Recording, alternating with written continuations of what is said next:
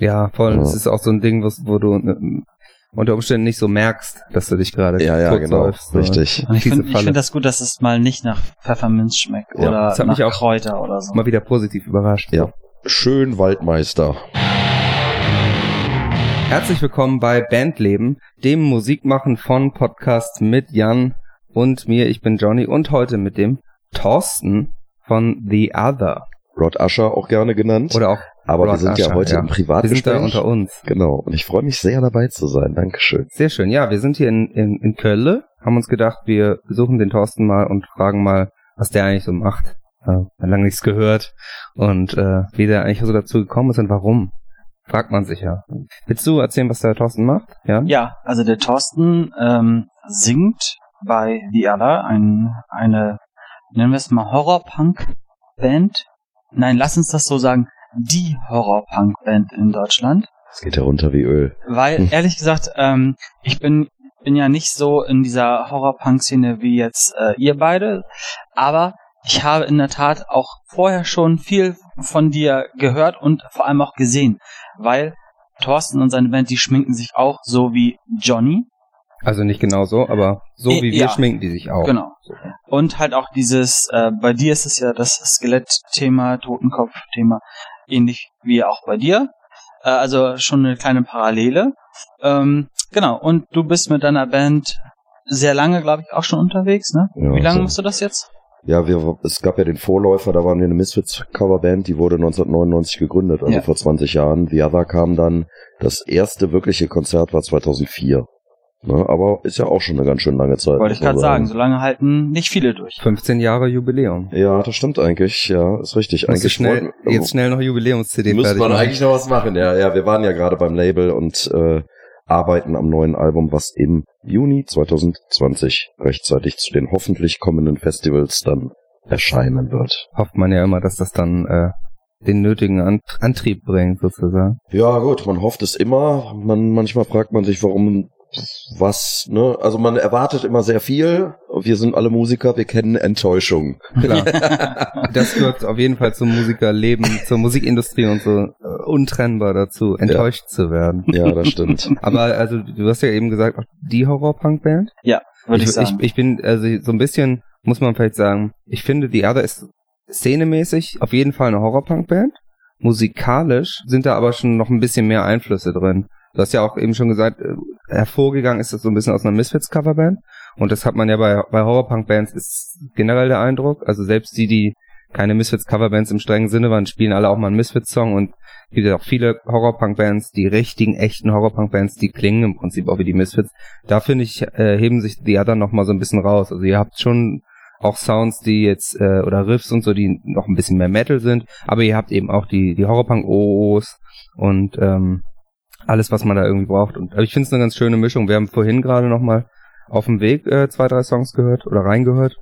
Und ähm, gibt auch Songs, da muss ich total an Typo Negative denken und so, oder fast schon so, so Gothic, äh, an, also auf jeden Fall so Gothic-Anleihen.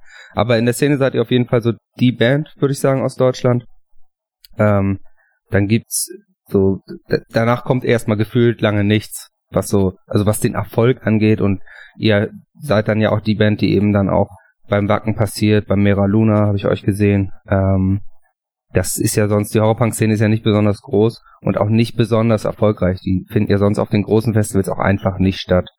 Und äh, was für Gründe das hat, ist dann eine andere Frage. Ich würde auch sagen, teilweise ist, ist der Punk-Faktor dann, was den, was die Schrammeligkeit angeht, doch ein bisschen zu, zu weit vorne. Und da wird nicht so viel Wert gelegt drauf. Aber ähm, ja, ihr seid auf jeden Fall die Band, die da so raussticht und die das in Deutschland vertritt, würde ich. Vielen Dank. Ähm, ist natürlich immer schön, wenn jemand anders das sagt. Wenn ich das sage, dann klingt's arrogant.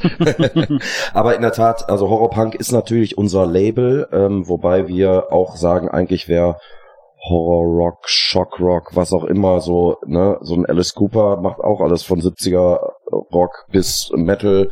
Da würden mhm. wir uns eher vielleicht sogar zu Hause fühlen. Ähm, aber natürlich ist es schön, ein großer Fisch in einem kleinen Becken zu sein. Und ähm, klar, man wäre lieber ein großer Fisch in einem großen Becken, aber in der Tat ist es natürlich schön, ein Genre so mitgeprägt zu haben. Ne, das hat sicherlich auch was damit zu tun, dass ich damals Finforce Records gemacht habe und ähm, ja, und die ja da halt wirklich Anklang gefunden hat in der Punkrock natürlich, aber speziell auch Gothic, Ecke und Metal Festivals spielen wir auch und ähm, dadurch sind wir halt nicht auf dieses Mini-Genre beschränkt. Das ist natürlich schön.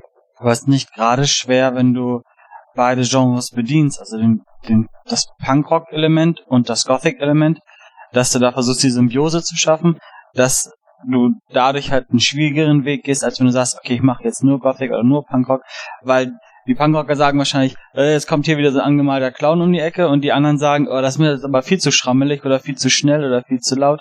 Da hast du dir ja quasi dann schon mal direkt den schwierigeren Weg ausgesucht, ne? Ja, das stimmt. Ähm, aber dann ist es halt wieder so, dass diese Misfits-Referenz, die hilft dann doch noch ein bisschen, auch wenn wir mittlerweile gar nicht mehr so klingen. Aber dann gibt's halt doch Leute, die interessieren sich da ein bisschen für. Ähm, ich sag immer, bei uns ist es dann, es gibt ja Bands, die ein bisschen vergleichbar sind. Neben den Misfits sind's halt Danzig oder The Cult oder The Damned oder halt auch ein bisschen Alice Cooper und Type Negative, wie du eben gesagt hast, mhm. ist sicherlich auch was, was äh, sich da im Sound widerspiegelt. Und ich glaube, die Leute, die diese Band gut, Bands gut finden, und das sind ja nicht wenige, mhm. die finden uns dann auch gut. Aber in der Tat ist es richtig, äh, ich sag mal, vor so einem ganz normalen, ähm, keine Ahnung, Punkrock-Publikum, da würde es schon wahrscheinlich schwieriger werden. Und in der Tat haben gerade die Punkrocker äh, Berührungsängste mit theatralischen Bands ist ja. mir schon häufiger aufgefallen. Wie bist du das Ganze? da auch schon als zu peinlich bezeichnet. Ja, von, von Fans, die andere äh, Punkbands mit Horrorinhalten super finden, aber die halt nicht geschminkt sind. Also ja, das ist komisch. Diese Theatralik, die, da, die damit allein schon einhergeht, dass man verkleidet und geschminkt ist, die schreckt tatsächlich einige Leute ab, die, die denen das irgendwie zu, weiß ich nicht, zu albern sozusagen ist, zu un, unreal oder so. Genau, da wollte ich gerade drauf hinaus. Also wie hast du, wie bist du das Ganze angegangen? Hast du gesagt, okay, ich wir machen das jetzt mit der Kostümierung. Das war ja, glaube ich, ein Grundelement schon. Allein durch die Misfits-Vorgeschichte war euch der Weg ja, glaube ich, oder müsste ja eigentlich klar gewesen sein. Wir machen das so weiter, mhm. quasi auf unserem Stil. Ähm, aber wo habt ihr versucht, in welche Nische zu kommen? Also habt ihr mehr die Punk-Sachen gespielt oder habt ihr einfach von vornherein schon euer Ding gemacht? Also wie, wie geht man das an, wenn es keine Szene gibt? Also, weil vor euch, da gab's ja sowas nicht wirklich. So, ihr habt das ja quasi, ihr seid das ja selber angegangen, habt gesagt, wir öffnen jetzt hier auf dem deutschen, ich nenne es jetzt mal deutscher Markt, das war vielleicht ein bisschen hochgegriffen, als ihr angefangen habt, aber so, die, wir, wir machen uns jetzt unsere eigene Szene. Es ist, ist es ja fast schon, ne? Also ich mache mir jetzt mal eine eigene Szene mit dem Horrorpunk. Man nimmt so ein bisschen diese US-Horrorpunk-Szene und versucht genau. die hier auch zu machen, ne? Also wo, da, wo? da, genau, da, also das ist eine berechtigte Frage, weil in der Tat ist es wirklich ein bisschen so gewesen. Also wir haben ja als Misfits-Coverband dann irgendwann eigene Songs geschrieben, weil die Misfits zu dem Zeitpunkt äh, nach 99 kein Album mehr gemacht haben. Die Fans haben immer gesagt, ey, ihr macht das super, macht doch mal Songs, die so klingen, nur eigene Songs. Dann haben wir gedacht, okay, machen wir das. Ähm, das kam sehr gut an und dann haben wir ein Demo aufgenommen. Und ich hatte zu dem Zeitpunkt bei einem Plattenlabel gearbeitet als Promoter. Mhm. Ken, kannte also das Ganze so ein bisschen, habe auch für Magazine schon geschrieben und habe immer von geträumt, ein eigenes Label zu haben. Mhm. Dann habe ich dieses Demo in der Hand gehabt, habe gedacht, so, du könntest das jetzt an die ganzen Labels rausschicken. Oder du könntest das als Startpunkt für was eigenes nutzen. Ah. Da habe ich gedacht, ja gut, jetzt haben wir aber nur vier Songs. Und durch einen Bekannten und so, so ein bisschen so frühe MySpace-Zeiten hast du mitgekriegt, äh, in der Tat gibt's da noch in der Welt ein oder zwei andere Bands, so wie wir, die aber alle auch nicht über ein Demo-Stadium herausgekommen sind. Und dann war es eine glückliche Fügung, dass ich da ähm, so ein bisschen erkannt habe, dass da Potenzial liegt und hatte noch diesen Sampler im, im Ohr, der, der hieß This is Boston, not LA. Das ist so ein Hardcore-Punk-Sampler mit Gang Green und was nicht, was da alles drauf war. Und da habe ich gesagt, sowas braucht man. Ein, ein, eine Compilation, die ein Genre definiert. Mhm. Und das Genre habe ich dann, und ich würde behaupten, also ich habe zwar den Begriff Horrorpunk geklaut, weil ich den in, in einem Review von der Misfits, äh, von einem Album mal gelesen hatte, habe den aber sonst nirgendswo gelesen. Wir mhm. reden hier, da gab es noch kein Facebook und MySpace war da ja. nicht, ne? Also dementsprechend, ähm, ohne da arrogant sein zu wollen, aber dieser Begriff ist durch das Label Fiend Force und durch diese Compilation bekannt geworden. Ne? Mhm. Und ja, und dann haben wir einfach alle Bands irgendwie angeschrieben. Also wirklich auch noch mit Briefen teilweise. Ne? Die haben uns dann CDs geschickt mit schön handgeschriebenen Briefen und so weiter, haben da ein paar kleine äh, Skelett-Lollis und sowas beigelegt. und das war richtig cool. Dann hat sich irgendwie ist da draußen eine richtige Familie entstanden. Und diese erste Compilation, This is Horror Punk, war der Startschuss fürs Label und hat dieses Genre ganz plötzlich, äh, hat so einen Grundstein gelegt, aber auch für einen riesen Hype gesorgt. Ne, und ähm, dann haben wir die erste Blitzkit rausgebracht, die erste Bloodsucking Zombies und ich glaube, die zweite oder dritte war dann schon unser Album. Und ja, plötzlich reden, redeten alle darüber, alle Magazine sind drauf angesprungen und ähm, das war eine geile Zeit, eine geile Aufbruchstimmung und das war natürlich auch ein Vorteil, dass wir sozusagen ein eigenes Label hatten und die ganz frühen Protagonisten dieser Szene waren. Es gab The Spook noch, das dürfen wir nicht vergessen. The Spook war die, ähm, für meine Begriffe, ich weiß es nicht besser, aber die erste äh, deutsche Horror-Punk-Band. Mhm. Ähm, und äh, die haben mich sehr beeindruckt. Ich bin großer The Spook-Fan, habe sie nachher auch auf meinem Label gehabt. Wir sind auch äh, gut befreundet weiterhin.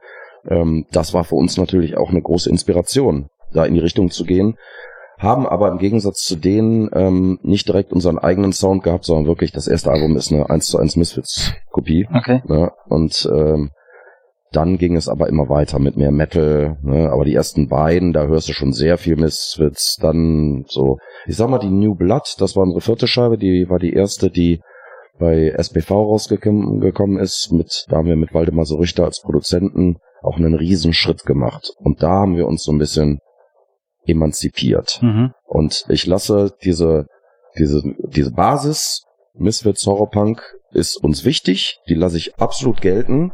Nur wenn jemand sagt, die klingen ja wie die Misfits, dann würde ich sagen, okay, vielleicht kennst du uns noch von unserem ersten Album, aber dann hör doch bitte nochmal ganz genau hin. Sind schon ein paar Jährchen vergangen, seit, ja, ja, seit genau. man das so deutlich sagen konnte. Ja, richtig. Aber genau wie viele andere, die sich verändern, wir haben uns wirklich sehr langsam verändert. Ne? Also jetzt arbeiten wir an unserem ersten, äh, achten Album. Ähm, das war so immer so ein so leicht, also immer ein kleines bisschen mehr. Trotzdem gibt's Leute, die sagen, ja, damals die ersten Alben, ach, da wart ihr noch geil. Weißt du, wo du denkst, ah, damals, als wir keine Identität hatten, ja. ne, da waren wir halt also richtig geil. Ich hatte das ja. letztens, also wir haben ja tatsächlich auch als Coverband gestartet und auch noch eher so Horrorpunk-Cover gemacht. Gar nicht so sehr Misfits-mäßig, aber eben schon bisschen wilder und irgendwie äh, Horror, Horrorlastig, Horrorfilmlastig vor allen Dingen auch, also so wirkliche Horrortexte. Und wir haben dann ja, die EP ist dann, war dann bei uns eher so Gothic Rock, Death Rock, irgendwie so, aber auch nicht wirklich Horrorpunk. Und äh, ich hatte es letztens tatsächlich, das einer beim, und äh, genau, und danach kam Elektronik dazu, also jetzt machen wir wirklich Gothic Industrial Metal so. Ähm, also es hat mit Horrorpunk ja quasi nichts mehr zu tun, außer wenn, wenn ich dann doch mal einen Song mache, wo es um Zombies geht. Aber da muss man es schon weit hergeholt. Und letztens hatte ich es echt mal wieder, dass einer bei einem Konzert war, der das letzte Mal, ich glaube 2012 bei uns war. Also ich meine, es gibt kein Album von uns, was, was so diese Horrorpunk-Elemente, der hat sich ernsthaft nach dem Auftritt beschwert, dass wir keine Sachen mehr von früher gespielt haben.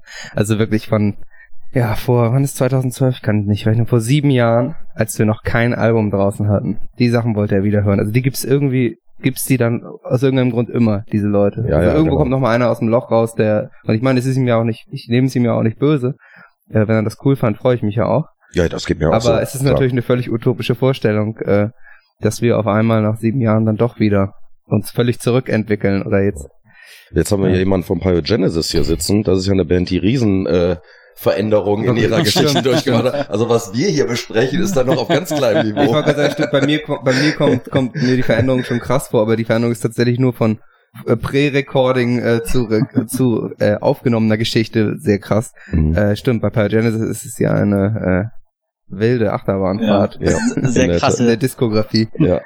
Ja, das stimmt. Da hast du ja auch schon drüber geredet, dass es da eben auch die Typen gibt, ja. die dann sagen, ey, mach mal genau. wieder wie 1991. Also, Genau, das, was du gerade erzählt hast, ähm, haben wir ähm, auch letztens gerade mit jemand anders besprochen, wo eigentlich immer jemand kommt, der sagt, früher war es besser. Früher, ne, 1991 die Platte, die war, das war eure beste Platte oder keine Ahnung, die letzte Platte war doof, aber die davor war richtig gut oder also du wirst halt immer Leute haben, die diese Emotionen, die sie zu dem Zeitpunkt hatten, als das Album rauskam, die wollen sie nochmal wieder erleben, wenn Genau, wenn, wenn als, als sie 16 waren so, ne? und äh, ja. Party war und als sie das entdeckt haben, da war es natürlich alles am besten. Können wir uns aber auch alle nicht von frei sprechen. Also ja. eine meiner absoluten Lieblingsbands Bands ist Bad Religion. Mhm. Für mich wird die No Control immer die Scheibe sein. Ja, Ja. da habe ich sie kennengelernt, habe sie abgefeiert, bin zu den Konzerten gerannt. Aber ich habe jedes Album, ich gehe zu jedem Konzert, wenn sie in der Nähe sind, und ich finde auch die neuen Sachen geil. Die Emotionen von No Control Against the Grain und Generator,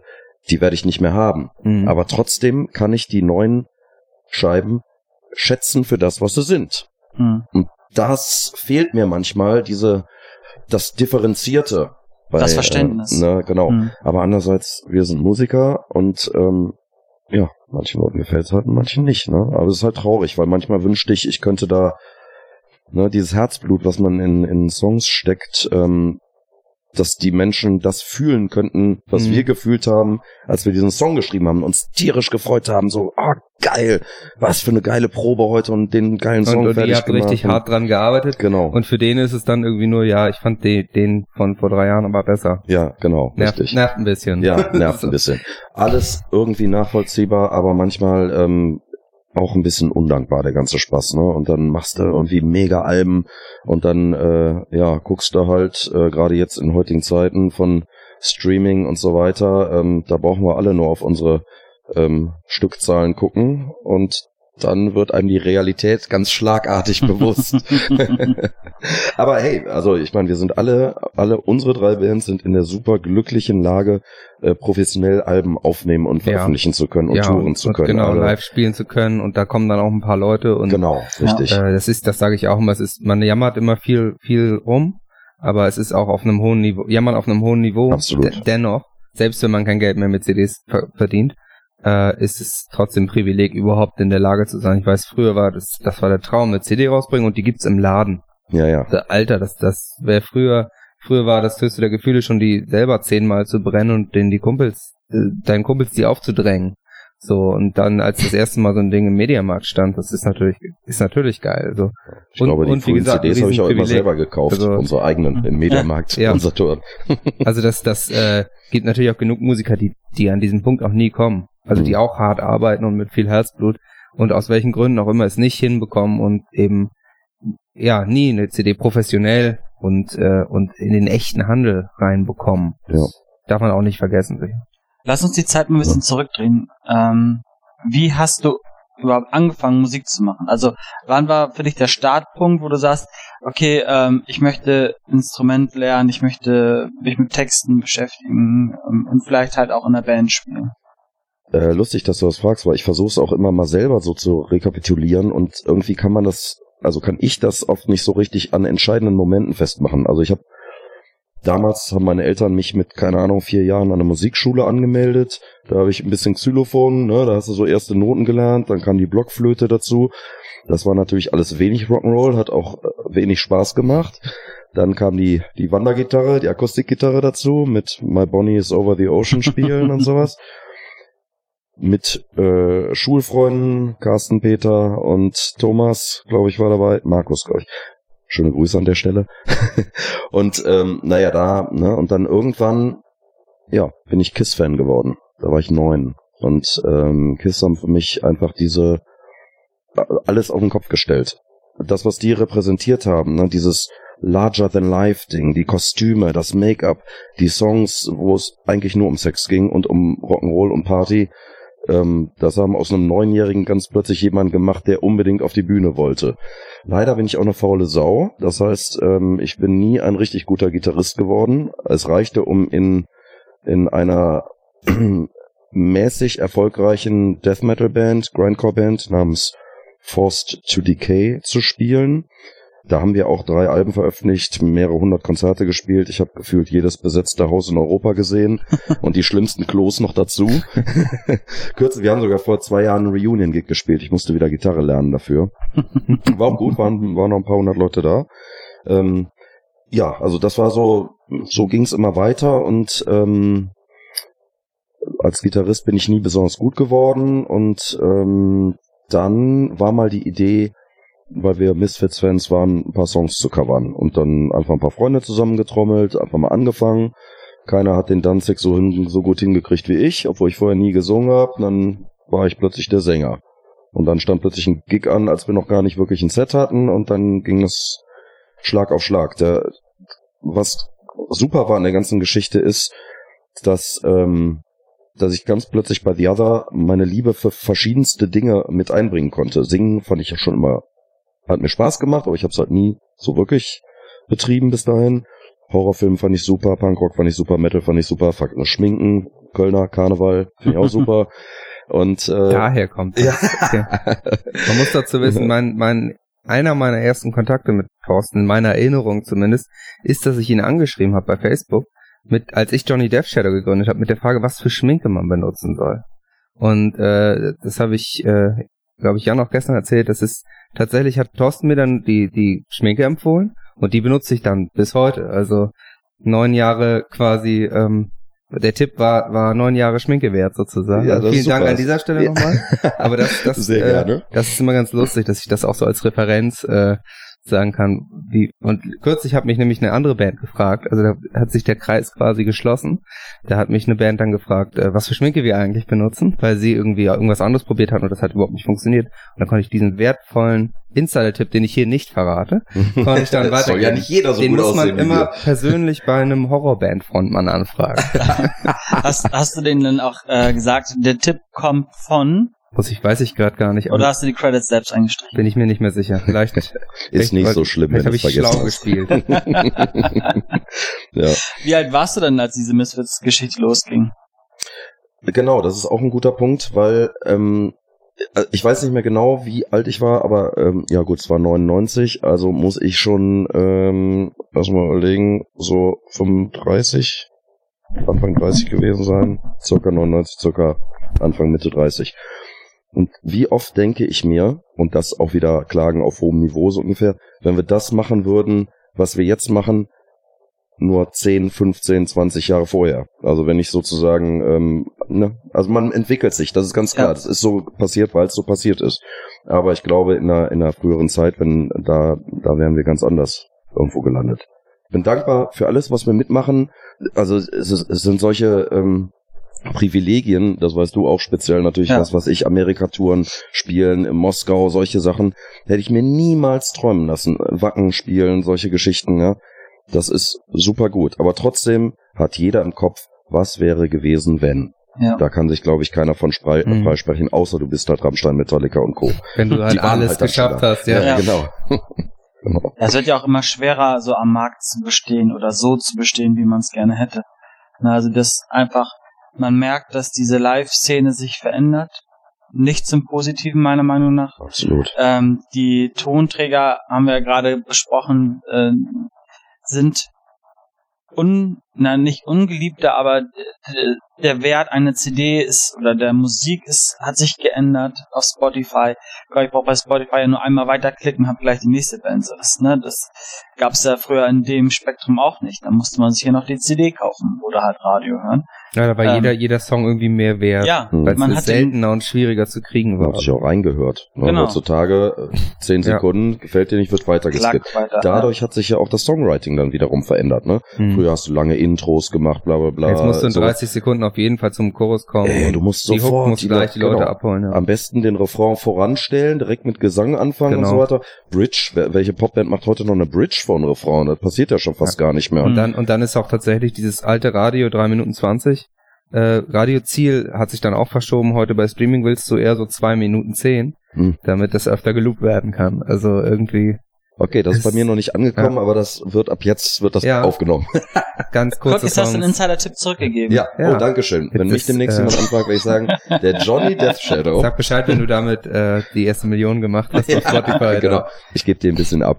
Wäre super. Aber das ist lustig, dass du sagst, man muss immer dran arbeiten. Ähm, ne, also der Live-Markt in der Tat, ne- eine Zeit lang hatte man das Gefühl, dass durch Streaming die Leute mehr zu Konzerten kommen und mehr Merch kaufen. Das war eine Zeit so. Mittlerweile Mhm. ist es wieder so, dass alle großen Bands die Eintrittspreise sowas, also vervierfacht haben gefühlt. Und dann sagen sich die Leute, okay, ich gehe zum Festival, guck noch Rammstein und Metallica. Und es flaut bei mittel- bis kleinen Bands, flaut es ein bisschen ab. Auch da wieder, ich glaube, da können wir alle uns freuen, dass wir halt eine Fanbase haben, die, äh, die kommt, je, je nach Stadt Fall, ja. natürlich. Ähm, aber ich krieg das mit. Ich gehe super gern auf Konzerte, ein, zweimal die Woche und sehe, dass weniger Leute kommen. Und das Mhm. tut mir halt total leid. Dann freue ich mich wieder, wenn es Bands gibt, die von 0 auf 100 starten. Ähm, gut, die gibt's schon was länger, aber Ghost ist für mich einfach so ein Beispiel, wo ich sage, mein Gott, gut, dass es wieder so eine Band gibt mit handgemachter Musik, mit Konzept, mit Leidenschaft. Mhm. Die machen, da sind wir beim nächsten Thema, dann auch so eine kleine ähm, Internet-Film-Serie äh, und sowas, ne? Und das musst du halt heute wieder machen. Das nervt mich total, dass du die ganze Zeit überlegen musst, was poste ich bei Facebook, was poste ich bei Instagram. Ja. Du musst dir sogar ein Konzept dafür überlegen. Es reicht ja nicht ja. mehr einfach nur irgendwo mal was zu posten. Und du musst kontinuierlich dabei sein und das, das alles mit betreuen sozusagen. Eigentlich genau. musst du permanent bei jeder Aktion, die du machst, immer irgendwie Social Media mit betreuen. Und ich kenne das auch, dass wir das vergessen oder eben, weil wir nicht genug Bock drauf haben. Und ja. zum Beispiel bei, bei Konzerten bekommt dann unsere Mercherin, also die hat dann Zugang zu Instagram und Facebook, damit die eben Fotos macht und Story, die macht dann die Stories, wenn wir unterwegs sind und macht Livestream, weil keiner von uns, meistens denkt keiner von uns ja, genau. dran. Einfach, Aber das ist gut. Ey. Einfach schon, also da muss man einfach eine Person finden oder zum Beispiel beim, äh, war das beim Wacken Winter Ding, ja, wo du das gemacht hast? Da den haben Takeover. Wir, da haben wir dann Jan den Instagram Takeover machen lassen, haben ihm den ja. Account quasi gegeben und Jan hat dann äh, Stories gemacht und, und hat das alles betreut. Das ist natürlich super. Keiner von uns musste dran denken, sich drum kümmern. Und Jan konnte irgendwelchen lustigen Quatsch filmen, den wir da irgendwie. Ihr bekommt heute noch E-Mails, dass das die beste Story ever Bis war. heute ist, äh, wir haben einen Instagram-Preis bekommen natürlich ja. für, die, für diese Story-Reihe. Ja. Und äh, bis heute, also bei Instagram in unseren Highlights ist auch fast das komplette ja. Ding. Archiviert. Gab es dann nicht sogar die Nominierung bei den Metal Hammer Awards für beste, beste Metal Social Media auf einem Festival, ja genau. Wirklich jetzt? Nein. Quatsch, ich dachte gerade so, das klang gerade so gibt überzeugend. Es, gibt es noch nicht, aber ja. wenn jemand vom Metal Hammer zuhört, ja. äh, das, da würden wir gerne. Wir würden auch mal gern gewinnen. Genau. Aber äh, nicht generell. Trotzdem, ne, da komme ich wieder zu KISS. Für mich war das Larger Than Life. Hinter den Masken. Ist es ja immer noch. Ja, man weiß natürlich heute, wie sie aussehen. Mhm. Natürlich haben die auch ihre Social Media Kanäle, aber ähm, das war für uns damals war es ein Schock, als die plötzlich ungeschminkt irgendwo waren und äh, ich war ja. mir nicht sicher, will ich das überhaupt? Ich sagen, das wollte auch irgendwie keiner, als ja. das Da haben wir auch mal drüber ne? gesprochen in, in einer der ersten Folgen, ne? Da habe ich das nämlich auch gesagt, wo ich sagte, ähm, als das dieses Kiss-Ding war, wo die ungeschminkt ihre CDs rausgebracht haben, da war ja, das war ja ein richtiger Einbruch bei denen, wo denn die Leute gesagt haben, so, pff, funktioniert gar nicht. Ja, das stimmt. Das kommt hier einem in Deutschland so vor, aber äh, die haben da sehr erfolgreiche Alben gemacht und haben da auch große Hits gemacht. Also da, also das war ja die Zeit von MTV der 80er der Hair Metal Bands hm. und Kiss haben da sehr erfolgreich sind die da mitgeschwommen, allerdings weniger hier als äh, in den USA. Aber natürlich das ist kein Vergleich zu den Hochzeiten der äh, End-70er. Das ist logisch. Und eigentlich hat die die Reunion mit Make-up wieder drauf, hat denen wahrscheinlich den Arsch gerettet. Das Auf muss man auch Fall, sagen. Ja. Ja. Aber ich muss auch sagen, dass, äh, da bin ich jetzt auch ein bisschen neidisch auf euch beide, weil ich finde dieses äh, Konzept des Verkleidens oder dann sagen wir mal das Schminken, das ist so ein so eine geile Sache, weil du einen anderen Charakter erfinden kannst, du kannst, ähm, wenn du sogar weitergehst, kannst du geil Merch daraus machen, mhm. siehe Kiss. Ne, also The Demon, das ist ja eine eigene Marke geworden. So, ne? Und du kannst halt einfach ähm, die Leute damit auch ein bisschen mehr, ja, mehr bekommen, weil du bist nicht Thorsten, ne, ja. der, der halt. Ja, ist halt so, Rock Asher und das ist halt genau. kein Typ von nebenan. Also da ist eine gewisse Distanz automatisch da, einfach allein schon durch das optische. Ja, und es ist halt so auch gleichzeitig. ja, und es ist Entertainment. Hallo, es ist voll Entertainment. Und das finde ich bei The Other halt auch ganz witzig, weil ihr habt ja auch so Charaktere. Ja. Bei uns ist es ja, wir sind Skelette und dadurch, dass wir im Großen und Ganzen auch immer die gleichen sind, kennen die Fans uns ja auch. Aber bei euch habt ihr ja auch, das sind ja, ähm, zum Beispiel euer aktueller Bassist ist ja, glaube ich, Clown. So ein Horrorclown? Ist gerade raus und der so. Alte ist wieder da, aber der okay. ist eine Scarecrow. Aber der hat auch seinen, genau. seinen Charakter, genau. Also das genau. sind so wirklich dedizierte Horrorcharaktere. Genau. Den, den äh, Dr. Caligari habt ihr auch nicht mehr in der doch, Welt. Doch, der, ist, der ist dabei. Den fand ich immer mit Drama. am coolsten, weil das auch so, also der trägt so einen Mundschutz und das wirkt auch irgendwie ja, ja. geil horrormäßig. Und der guckt dann auch immer total böse und wenn er, den Mundschutz ab, ab hat, sieht er überhaupt nicht mehr böse aus. aber das ist natürlich ein Konzept, was gleichzeitig, ich bin halt riesen Marvel Comics Fan, war ich schon als Kind und ähm, da war das natürlich genauso. Da hast du dann immer die Hefte gehabt, wo, wo im Prinzip so ein Steckbrief war, ne? Wer mhm. ist es, wo kommt er her, was ja, sind seine genau, Superkräfte ja. und so. Und das haben dann Kiss ja natürlich auch so ein bisschen gemacht. Ähm, und das äh, ist ein Konzept, ähm, was ich für uns auch ähm, sehr passend fand. Uns macht auch wahnsinnig Spaß. Wir haben ja auch zwei Comics rausgebracht. Der zweite ist sogar bei Panini erschienen. Mhm. Ah, was? Ja, genau. Und äh, das haben wir natürlich auch von KISS geklaut. Die haben das vorher mit Marvel gemacht. Hm. Immerhin schließt sich da der Kreis. Panini hat die Rechte für Marvel in Deutschland. Also Ah. sind wir fast bei Marvel rausgekommen. Also in, de, in dem, wenn jetzt das neue Marvel Extended Universe ins Kino kommt, ist es, ich, ich will hier noch nicht spoilern, aber es könnte sein, dass The Other äh, da auch also eine Nebenrolle haben. Einmal durchs Bild rennen. Black Panther 3 oder Ganz genau. Da muss ich noch ein bisschen an meinen Moves arbeiten. Ach ja. Aber ähm, äh, wir haben es ja sogar schon mal ähm, so weit äh, vor die Kamera gebracht in einem äh, Horrorfilm, weil wir natürlich auch immer, also jeder, der so ein visuelles Konzept hat, träumt natürlich davon, auch wirklich mal sowas zu machen. Nicht nur ein Mhm. Videoclip, sondern wirklich mal vielleicht einen Film zu drehen. Und ähm, dann hat ein Regisseur, Andreas Schnaas heißt er, ist ein, so ein Underground-Kult-Regisseur, der hat eine ähm, Horrorfilmreihe namens Violent Shit. Ähm, die ist in, in Kultkreisen, ist die schon recht begehrt. Wir waren im vierten Teil dabei. Und ich muss sagen, es ist eine Sternstunde des, ähm, des absoluten Mülls. des Horror Trash. Ja, ja, ist wirklich ganz schrecklich. Also wir mussten uns einen Kampf liefern mit zwei äh, Bösewichten, ähm, hier so mit Machete und so. Und ähm, witzigerweise fand der Dreh in einem abgedunkelten Dachboden statt, auf einem Dachboden. Und wir mussten Englisch reden, weil der Film auf Englisch gedreht wurde für Mhm. den amerikanischen Markt. Und dann wurden wir aber von anderen Menschen auf Deutsch Nein. gedubbt. Das musst du dir mal vorstellen. Und dann gibt's wirklich so Kampfszenen. Wir hatten ja, äh, schauspielerisch sind wir komplett untalentiert. Wir mussten uns eine Kampfszene liefern und dabei Englisch sprechen. Und ich weiß noch, wie ich dann so zu Sarge, unserem Gitarristen damals, so, go get him, Sarge. Und dann, er tat dann so, als würde er schlagen. Also es ist wirklich ein, ähm, ein Zeitdokument, das hoffentlich äh, nicht wirklich auftaucht. Man findet es äh, auch wirklich schwer im Internet, glücklicherweise. Immerhin. Wie war das für dich, als du dich selbst gesehen hast mit einer anderen Stimme? Äh, also das war wirklich zum Lachen. Das war, äh, das war so skurril. Aber das Schlimme war dann noch nicht mal die Stimme, sondern ich habe mich da gesehen. Ihr habt gesehen, ich mache wirklich die schlimmste Figur aller Zeiten. Ich hatte wirklich äh, Schämschweiß auf der Stirn. Habe das wieder ausgemacht, habe es mir seitdem nie wieder angeguckt. Aber wenigstens kann er ja sagen, nee, das bin ich nicht. Guck mal, meine Stimme ist ja auch ganz anders. Ne? Ja. Das ist eine gute Das Idee. ist, Er hat sich nur ein- so geschminkt. Das ist ein Schauspieler halt. Ja, richtig. Das haben die von uns nachgemacht. Ja. Aber äh, in der Tat, äh, da haben wir gemerkt, ähm, Schauspielern ist dann doch nichts für uns. Doch ähm, schwerer als gedacht. Auf der Bühne ist halt was anderes als, oder auch selbst in einem Musikvideo ist natürlich was anderes als in einem Film, ne? Ja, ja, So. genau. Ganz anderes Setting. So. Wobei auch äh, Musikvideos, ähm, da bin ich auch, ähm, man ist auch nicht ganz man selber natürlich, ne? Weil die Ja. Kamera drauf und die denkt, oh, jetzt muss ich aber extra evil Ja, aussehen und extra aggressiv Und aussehen. man denkt dann weiter. immer, man denkt dann irgendwie, man hat da viel gemacht, bewegungstechnisch, und dann sieht man, dass, dass es einfach auf Film nach, also nach 20 bis äh, 10 Prozent davon aussieht. Ja. Wenn man denkt, man hat jetzt eine coole große Bewegung gemacht, man muss die eigentlich in Wirklichkeit noch viel größer Genau. machen. Also das ist, äh, Das ist ist ähnlich. teilweise total Das ist, ernüchternd. bei zwei Sachen ist mir das auch wichtig, weil ich habe hier und da habe ich schon mal äh, so Overdubs für Filme und so gemacht, für Filmtrailer. Ich habe äh, sogar mal Pornos synchronisiert, fällt mir gerade ein. Hm. Ich war ja acht Jahre in der Pornobranche als äh, Redakteur und Pressesprecher. Und immer wenn jemand beim, beim Synchronisieren ausgefallen ist, dann riefen die an und sagten, Thorsten, komm mal kurz runter, wir Hm. brauchen jemanden, der stöhnt. Und dann hab ich immer, oh ja, oh, Ist ja auch eine geile yo. Stimme dafür, oder? Ja, kann gut stimmen. Das, Ach so, ja. Woher weißt du denn das? kann, könntest du vielleicht auch mal eine CD mit rausbringen. Kann ich Alles wahrscheinlich. ja abgefahren. Und dann hast du da die ganzen Filme synchronisiert. Also nicht viele, ganz, ja, viele. Ich habe unter anderem ähm, die, die Porno-Variante von Batman, der heißt Batfuck. Ja, da habe ich einen, einen Kriminellen, der von Batman verprügelt wurde. Könnte auch ein Misfit-Song sein, fast. Ja, das stimmt eigentlich. Batfuck? Little Batfuck.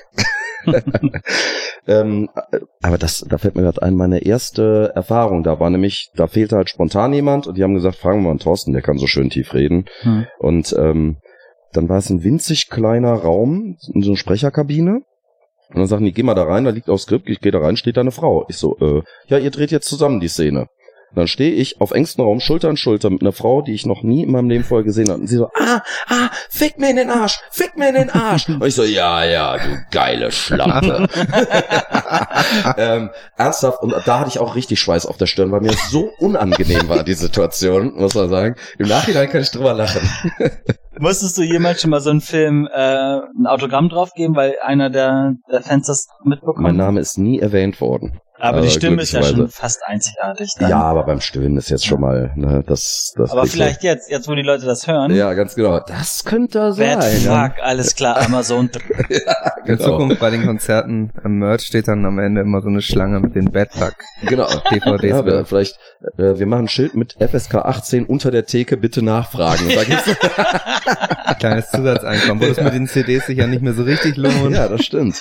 Ja, Aber- vielleicht mache ich auch personalisierte Stöhn-CDs. So wie Frank Zander macht ja diese Ja, die Geburtstagsdinger. Ja, habe ich meinem ehemaligen Chef mal äh, geschenkt. Ach, echt jetzt? Ja, Was kostet das? äh, ich glaube 20 Euro oder so. Macht er das jedes Mal selber oder hat er, ja, wahrscheinlich hat er mittlerweile Das, so ist, viele das ist so ein Namen. Film und der hat dann, also das ist sozusagen so ein festgelegter Geburtstagspartyfilm und da gibt's dann immer so, ich sag mal, da ist dann immer so die Partygesellschaft, diese Frank Zander und seine komischen Zombies, da stehen dann da rum und dann kommt so ein Schnitt und dann ist Frank Zander, hey Thorsten, du hast Geburtstag. Also man sieht so, dass er, dass sie einmal das ganze Ding gedreht haben und dann hat Ja. er ganz oft wahrscheinlich für alle üblichen Namen diese Zwischenszenen immer gemacht. Ja. Hey Jan, du hast Geburtstag. Herzlichen Glückwunsch. Und dann singen sie so und also es ist wirklich, ist völlig debil. Also es ist wirklich Aber krass, natürlich geil. krass blöd, aber es ist natürlich immer ein guter Gag. Also den, den Witz ist es wert und das muss man dem Frank Zander dann auch wirklich, das Geld gönne ich ihm auch total. Ja, und ich er denke ja der auch hat alle üblichen. Namen gemacht und Ja, äh, stimmt. wenn Ja. der Name zu kompliziert wird, weiß ich nicht, ob sie dann, ob sie das dann nachdrehen, wenn's, wenn der Name vielleicht auch mal öfter vorkommt oder ob sie Bestellungen ablehnen, wenn der Name zu exotisch ist. Ich würde mir das noch überlegen. Ich würde auch erstmal mit äh, Julia, Steffi, Marie und sowas anfangen. Genau. Mit, oh ja, Steffi. So, ja, genau, ähm, machst du einmal. also ich denke, es hat sich schon gelohnt, dass wir gesprochen haben. Ja, super. das ist schon eine neue Geschäftsidee. Ja. Sehr Ich gut. habe auch, Fantastisch. ich hab, ich hab eine Idee für eine Jubiläumsfolge. Mhm. Sollte es diesen Podcast geben, dass wir irgendwann mal 50 sind, aber bei 69, Folge 69, und dann gehen wir, gehen wir alle drei zusammen auf die Venus. Ah, auf der Venus habe ich meine schönsten Abende erlebt, das muss ich sagen. Also da, ich war ja für die ganzen Darstellerinnen zuständig, dann hab mit denen die Pressearbeit gemacht. Das ging ja dann bis tief in die Nacht, ne? Und dann waren da auch natürlich viele andere Musiker waren dann da. Das waren teilweise Exklusivpartys, wo halt nur Mhm. Business-Leute reinkamen. Und mit wem jetzt die Fantasie so durchgeht, der das jetzt draußen hört, dem kann ich sagen, ja, genau so. Ja, müssen wir dann mal gucken, vielleicht machen wir noch so einen Erotik-Podcast, ne? So als Neben Porno-Leben. Was mir mal passiert ist, da war ich bei äh, Ingo Schmoll von 1 Live, hat, ähm, hat einen Podcast ähm, und dann hat er mich zu sich gebeten und hat mir ohne, äh, also nur die Audiospuren von Pornofilmen vorgespielt und ich sollte erraten, wer da gerade zu hören ist von den Frauen. Okay. Hab mir dann natürlich auch welche untergeschmuggelt, die ich eigentlich betreue, Ja, wo du es eigentlich wissen musst, wo ich eigentlich sozusagen. wissen wüsste, aber ähm, in der Tat habe ich wirklich nur Vivian Schmidt erkannt. Ja, also Aber fail. wenigstens Das war dann doch schwierig. Ja, und es war auch ein bisschen ein, ein Schuss ins Blaue. so, kommen wir zurück zur, ähm, Ja, ich du wollte machst noch ja was- auch Musik. Ja, Ja. stimmt. Ich wollte noch was zu Musikvideos sagen. Ist es Ja. da nicht auch für euch gerade geil, äh, weil ihr diese Maskerade habt und weil ihr dieses Horror-Punk-Ding ähm, bedienen wollt? Da habt ihr doch eigentlich so viel kreative, ja, kreative Möglichkeiten, da einfach super coole Videos zu machen und halt auch immer was Neues rauszubringen. Vielleicht auch mal Musikvideos, die zusammenhängend sind und Geschichte erzählen. Also ihr habt ja einfach aufgrund der, der Szene, die ihr bedienen wollt, habt ihr ganz viele Möglichkeiten, das visuell umzusetzen. Und das stelle ich mir super spannend vor. Das ist auch super spannend, ist allerdings auch super teuer, wenn man es vernünftig Klar. machen will. Klar. Ähm, in der Tat, also unser allererstes Video Lovers Lane, das äh, finde ich immer noch großartig. Da hatten wir aber auch viel Unterstützung von den Leuten, die das gratis mit uns gedreht haben. Ja, da hat der eine so einen alten, alten Leichenwagen mitgebracht. Dann haben wir ein paar von den Erotikdamen haben mitgespielt, aber auch Freundinnen, ähm, die haben sich um Location gekümmert. Also wir waren ja komplette Novizen und Mhm. haben da aber wirklich in zwei Nächten ein geiles Ding gemacht und dann haben wir uns aber sehr viel Zeit gelassen, ich glaube vier Jahre oder sowas bis zum nächsten Clip und, und da haben wir schon gemerkt, okay, ähm, mittlerweile äh, ist der Enthusiasmus der Leute, uns bei Videoclips zu helfen, etwas äh, geringer geworden, weil alle müssen Geld verdienen, das Mhm. verstehe ich ja auch.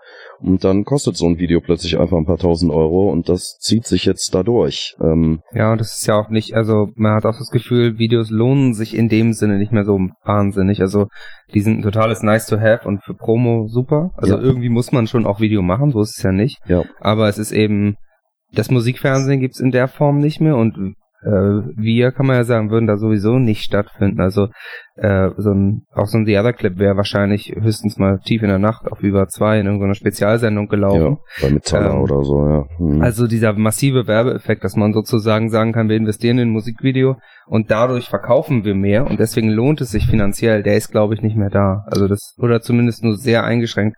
Vielleicht wenn du was wirklich krasses machst, was sehr viel Aufmerksamkeit erregt. so wie aber Deutschland von Rammstein. Das, Genau. Aber ich meine, ich will Aber nicht gut, die wissen, Rammstein-Platte hätte sich wahrscheinlich auch sonst gut verkauft. das stimmt. Ähm, aber klar, das aber auch ist natürlich das ein ja Meisterwerk. Wie viele Millionen das wird das? Genau. unfassbar teuer Das ist ja im gewesen sein. Prinzip äh, zig verschiedene Filme. Das ist Ja. ja wie ein, wie ein Trailer für eine Filmserie. völlig Unfassbar. Klar, würde ich super gern machen. Ideen haben wir garantiert genug. Also Geht daran genauso, nicht ja. scheitern. Ja. Aber dann denkst du, wie sollst du das umsetzen? Ja, vor Greenscreen musst du auch wieder Computerleute haben, damit es vernünftig aussieht. Weil sonst, wir kennen genug Beispiele, wo es scheiße aussieht, wo die Band dann irgendwie im Weltall spielt. Wirklich. Und dann ertappst du dich halt doch wieder dabei, dass du einfach in einer, in einer Halle stehst mit, mit dunklem Licht und Nebel und dann post, ne? Also, und manchmal will ich aber auch eine Band schon mal so sehen. Ne? Manchmal will ich einfach die Band beim Spielen sehen. Ne? Mhm. Also, ja, das ist eine Mhm. Mischung aus, ähm, man hat nicht das Budget und andererseits will man sich auch so zeigen, wie man ist. Aber klar, wäre geil, kleine Horrorfilme zu drehen. Also halt, ich finde, das ist oftmals sehr, ja nicht deprimierend, aber so ein bisschen, hm, ich weiß nicht, wie ich es ausdrücken soll, aber man, man wird so ein bisschen auf, auf den Boden der Realität wieder zurückkatapultiert, wenn man denkt, ach guck mal, das will ich gerne machen, das will ich gerne machen und, und man merkt einfach so, es ist halt sehr, sehr schwer umsetzbar oder es wird nicht verstanden oder es wird nicht angenommen. Absolut richtig. Ähm, und besonders, man darf nicht vergessen, ist ja nicht so, als würdest du ein Album machen und dann einen Videoclip. Du musst halt nebenbei noch deine Bühnenshow machen. Du musst deine Social Media Kanäle bedienen. Ja, du musst dich um die GEMA kümmern, musst das und das. Und andererseits muss ich arbeiten gehen den Ja. ganzen Tag. Ja, weil du kannst ja nicht von der Musik leben. Wenn ich von der Musik leben könnte, dann würde ich einfach sagen, ich kümmere mich jetzt für den Videoclip um die geile Location, die coolen Leute, die Bock haben mitzumachen Ja. und so weiter. Wann soll ich das auch noch machen? Also das ist, da beißt sich natürlich die Katze in den Schwanz. Wenn du von leben könntest, könntest du viele Sachen machen und könntest dann davon leben, so ungefähr. Aber Dann so wird sich auch mehr lohnen. Ja, Aber genau. ich, tatsächlich ist es heute eben so, dass es auch viele Sachen gibt, die sind dann auch irgendwie so vergebene Liebesmühe sozusagen. Also das will man eigentlich gerne machen, aber ja. Ich meine darum, wie verkauft man mehr, kämpfen ja viele Musiker. Das Ja. ist eben wirklich verdammt schwer.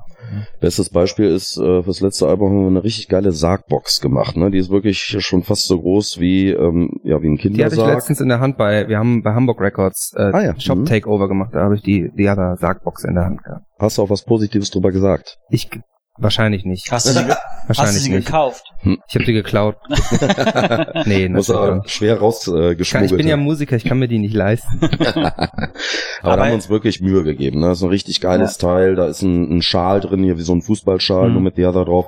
Da sind ähm, so richtig schöne große Autogrammkarten, äh, edel gedruckt, wo auf der Rückseite von jedem von uns eine, eine Geschichte steht, ja, also die Geschichte des Charakters. Und die sind alle original signiert noch dazu. Dann ist noch das Album dabei.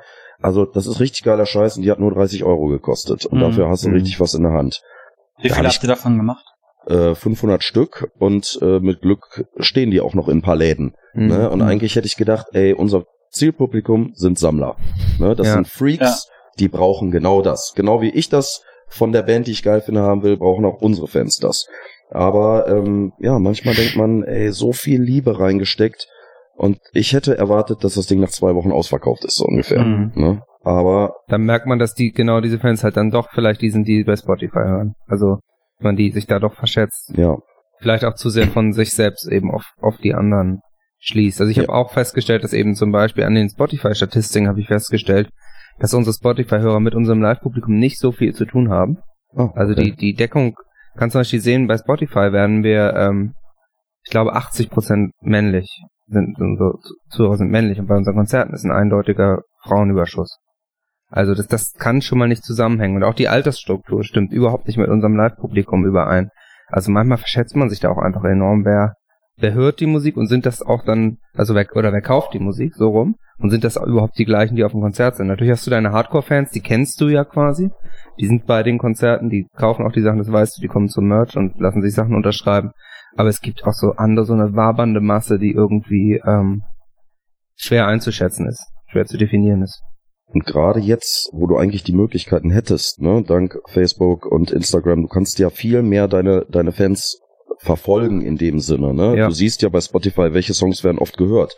Und dann denkst du, ja geil, der wird oft gehört, spielst du den beim Konzert, gucken die Leute, als hätten die, hören Ja. die den zum ersten Mal im Leben. Genau. Dann denke ich, was zur Hölle?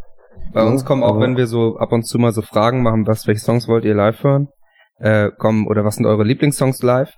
Da kommen ganz andere Antworten. Also da, da sind teilweise Songs bei, wo, also wo wirklich eine bedeutende Anzahl von Leuten schreibt, den finde ich live am geilsten, die bei Spotify mit am schlechtesten laufen. Ja. Also das, wie, das, das meine ich eben. Das hängt teilweise, ist das ein ganz anderes Publikum.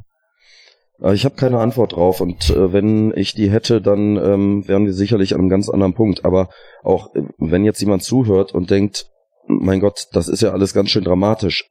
Ja, es ist eine Herausforderung und immer wieder denkt man, boah, ich ich will nicht mehr, ne? Wie viel Liebe willst du da noch reinstecken? Wie viel Leidenschaft? Aber dann stehst du am nächsten Tag auf und denkst, ja, aber es macht so viel Spaß. Und es gibt immer wieder was zurück. Und wenn du dieses geile Konzert spielst, dich danach mit den Leuten unterhältst, oder du kriegst die Mail aus Brasilien, dass jemand schreibt, Achtung, Klischee, äh, ein Song von uns hätte durch eine schwierige Phase geholfen, solche Mhm. Sachen, ja. Dann weißt du, warum du den Scheiß machst. Und dann willst du auch dann doch nochmal und sagst, komm, wir machen doch nochmal weiter und spielen doch nochmal die Tour. Mhm. Ne? Aber klar, manchmal ist dann auch traurig, weißt du, äh, die, unsere letzte Nightliner-Tour war 2017. Ich gehe davon aus, es war dann auch die letzte, weil auch sowas kannst du einfach heutzutage dann nicht mehr bringen, weil du sonntags, montags und dienstags keine Konzerte mehr spielen kannst, weil keine Sau mehr kommt. Man sieht das ja auch bei immer größeren Bands, dass die teilweise eben auch nur noch Wochenenden machen. Ja, richtig. Also Bands, wo du glaubst, ja, eigentlich müssten die doch weitestgehend immer ausverkaufen. Ja. Siehst du dann auch, die spielen Freitag, Samstag und den danach und den danach und den danach. und was bedeutet es dann? Freitag und Samstag sind alle Bands da und zack, Ja. gehen wieder die Leute zu den bekannten großen Bands und die kleinen, da werden die Clubs leerer. Klar. Die Clubs buchen die kleineren Bands nicht mehr. Und im, an den Wochentagen erst recht nicht. Also es ist Ja. Ja, gut, da kriegst du schon mal einen Kassendeal in äh, Ja. Buxtehude. gut, So. okay, das, Ja. äh, aber da kommt ja auch dann auch Da keiner. kommt auch keiner, ja, richtig. Ja, stimmt. Ja. Also, wie gesagt, aber ich, ich, ich glaube trotzdem, dass wir uns noch auf dem Level befinden, also alle drei Bands, die hier am, äh, am Sofa sitzen.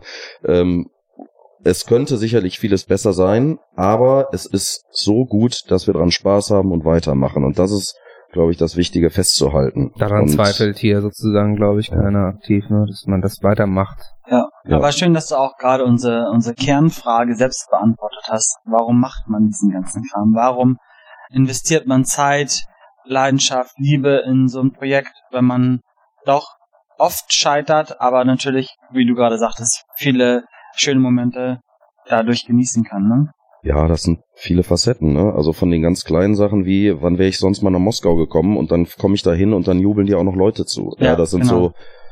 so, ja, das sind natürlich dankbare Sachen. All die Dinge, die man erlebt, die man sonst nie erleben würde. Selbst zehn Stunden durch die Wüste von Arizona und Nevada fahren wird plötzlich zu was richtig Geilen, weil du weißt, da kommst du hin, da warten Leute auf dich. Das Ja. ist natürlich bombastisch. Und natürlich werde ich irgendwann, äh, wenn ich alt bin, meine Okay, Enkel werde ich nicht haben. Die Kinder meiner Schwester äh, mit meinen Kriegsgeschichten nerven sagen, wie geil das damals war. Aber ja, dafür macht man's und ey, wir alle mögen natürlich auch ein bisschen positives Feedback, ein, ein bisschen Fame und natürlich mögen wir auch äh, alles, was damit zusammenhängt. Natürlich gibt's diesen Rock'n'Roll-Lifestyle der 80er nicht mehr, aber trotzdem ein bisschen dran schnuppern tun wir ja auch alle. Ne? Die wilden Geschichten gibt's alle, die haben wir alle erlebt. Ähm, und das sind all die kleinen Details, das künstlerische Ausleben, aber auch der Spaß, der mit all dem verbunden ist. Und für jeden Spaß muss man halt auch ein bisschen was tun. Ja, und wie du sagst, das sind auch tatsächlich Dinge, die kann man sonst nicht erleben. Ja. Also die, die passieren einem sonst nicht einfach mal so. Also das, das bringt dieses Musikerleben definitiv mit sich. Also ich weiß nicht, wie es euch geht, aber ich definiere mich halt auch darüber. Ne? Ich bin jetzt Mhm. nicht unbedingt Musiker, sondern wirklich vielleicht eher einfach Entertainer oder so. Ich meine, das Wort benutzt in Deutschland kommen Ja, Frontmann kann man ja auch. vielleicht äh, Frontmann, irgendwas, sagen, ne? keine Ahnung. Also ich stehe auf einer Bühne und mach was und manche Leute finden es gut. Ähm, aber das bin halt ich. Das ne? ist ja auch Musik und Thorsten. dann. Ne? Genau, das, das gehört halt zusammen. Fast alle meine Freunde sind irgendwie, haben mit Musik zu tun oder lieben wenigstens Musik. Ähm, und wenn das wegfallen würde, ja, dieses Musik machen, dann würde ein, ein großer Teil von mir selbst einfach nicht mehr da sein. Und Mhm. das gilt es zu vermeiden. Sehr schön. Ja, ähm, dann sind wir eigentlich auch quasi durch. The Other heißt deine Band. Äh, wir verlinken die auch in den Show Notes. Man findet euch auf www. theother.de. Ganz simpel. Uns findet man auch ganz simpel auf www.bandleben.de. Ähm, in allen relevanten Podcast-Verzeichnissen, iTunes, Spotify, äh, in eurem Podcatcher. Wenn ihr uns abonniert, findet ihr uns da. Und, Und Instagram. und Jan, Jan ist unser Instagram-Beauftragter. Auf Instagram findet ihr uns auch unter Bandleben. Genau, da machen wir jetzt gleich nochmal ein schönes Foto für euch. Und ähm, ja, dann könnt ihr da mal vorbeigucken und könnt mal sehen, was wir hier getrieben haben. Und äh, ja, danke, dass wir da sein durften bei dir. Hat Also sehr ich viel habe zu gemacht. danken. Ich finde es äh, wirklich, es hat super viel Spaß gemacht und ich äh, freue mich wirklich Teil ähm, dieser Geschichte zu sein und wünsche euch da wirklich viel Erfolg für. Ich finde das Konzept hervorragend und ähm, Dankeschön. alles Gute. Vielen Dank. Und tschüssi. Ciao. Ciao.